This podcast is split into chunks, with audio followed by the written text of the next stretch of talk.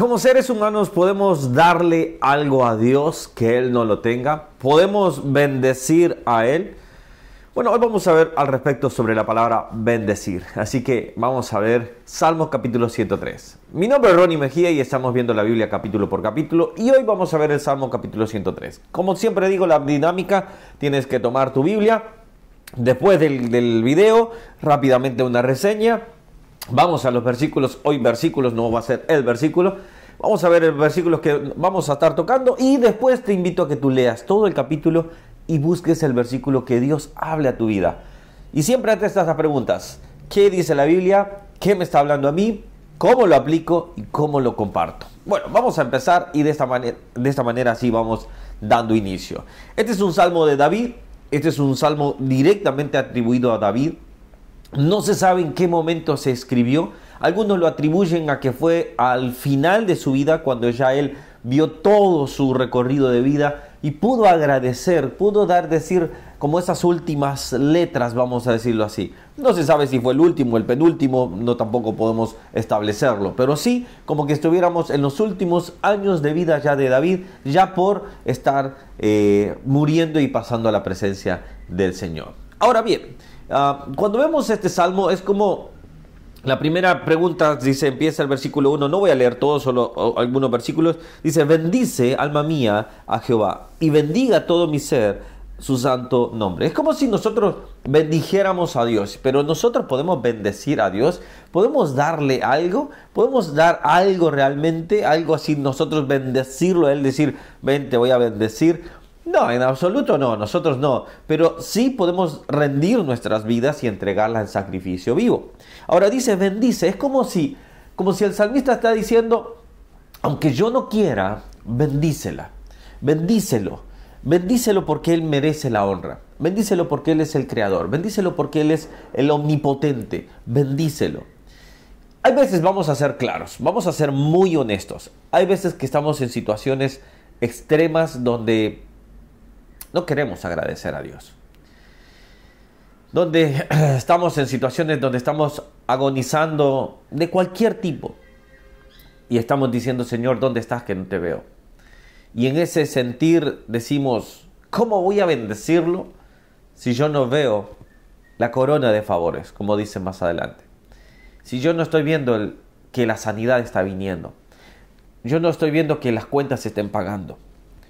Y son cosas que uno puede decir, decir, ¿cómo voy a bendecirlo? Pero David está diciendo, bendice. Aunque tú no quieras, mi alma tiene que bendecirle. Le está hablando al alma, dice, bendice, alma mía. Lo, más interno, lo más interior de, de él, ahí le está diciendo, bendice, alma mía, a Jehová. Entonces, ¿por qué lo tiene que bendecir? Por varios motivos. Dice, y, bendiga todo mi ser tu santo nombre, bendiga alma mía Jehová, y no olvides ninguno de sus beneficios. Dios ha hecho beneficios sobre nuestras vidas. Eso no debemos olvidarlo. No debemos ser como el pueblo de Israel que vamos caminando en el, desierto, tenían el maná, tenían el agua, tenían la nube, tenían el fuego, eh, la columna de fuego, y seguían quejándose. Sigue diciendo, dice, El que quien, el que es, Él es quien perdona todas tus iniquidades, el que sana tus dolencias, el que rescata del hoyo tu vida, el, que te corona de favores y misericordia. Rápidamente esto, el que, es, Él es quien perdona todas tus iniquidades. Dios es el perdonador, Dios es el salvador. Nuestro Señor Jesucristo, por medio de su, de su sacrificio, Él redimió nuestros pecados, limpia nuestros pecados. Entonces debemos estar agradecidos. Pero no solo por eso, sino por todas sana todas nuestras dolencias. Aunque quizás no veamos sanidad porque estemos en un mundo caído, terminemos muriendo, pero Él es el sanador. Él es el, Jehová eh, sanador. Él es, eh, eh, si no me estoy equivocando, Jehová Rafa. Entonces, ¿qué significa? Él es mi sanador y en Él confiaré. Pero como Job dijo también, eh, sí, es decir, Jehová da, Jehová quita. Él puede dar la vida, pero Él puede quitarla también. Ahora, acá otra más. El que rescata del hoyo tu vida. Y eso es cierto, David lo sabía muy bien. Él había sido rescatado de un hoyo. Él había sido rescatado de lo más profundo del pecado. y tú también puedes ser rescatado. Tú también puedes ser levantado y llevado a, ese, a esa posición que Dios siempre te quería. Pero el punto es de decir, Señor, yo también necesito. Y termina diciendo el que te corona de favores y misericordias. Y quizás aquí en algunos casos somos algunos eh, ingratos, malagradecidos, pensando que decimos, el Señor me ha abandonado. Y Señor siempre corona de favores. Quizás no veas ahora los favores, quizás estés en un, momento de desierto, en un momento de prueba, en un momento de, de capacitación espiritual que Dios te puede estar permitiendo, vamos a decirlo así. El punto es que Él corona de favores, Él corona de misericordias. Entonces, ¿qué vamos a decirle al Señor? Bendice alma mía. En segunda crónica hubo un rey, Ezequías, si no me equivoco, y, este rey fue favorecido y de repente él se olvidó y al final terminó muriendo nuevamente, obviamente, murió, mejor dicho. Pero qué triste es que Dios te, te, restituya, te dé, te ayude y de último tú te olvides de Él. Eso creo que es lo peor como ser humano que podemos ser. Mal agradecidos, ingratos. Entonces, ¿qué, ¿qué reflexión nos deja esto? Señor, aunque yo no quiera, aunque mi ser quizás esté luchando, yo te bendeciré.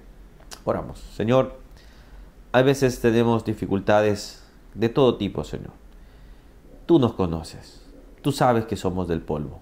Tú sabes que somos débiles, Señor. Pero yo debo de bendecirte.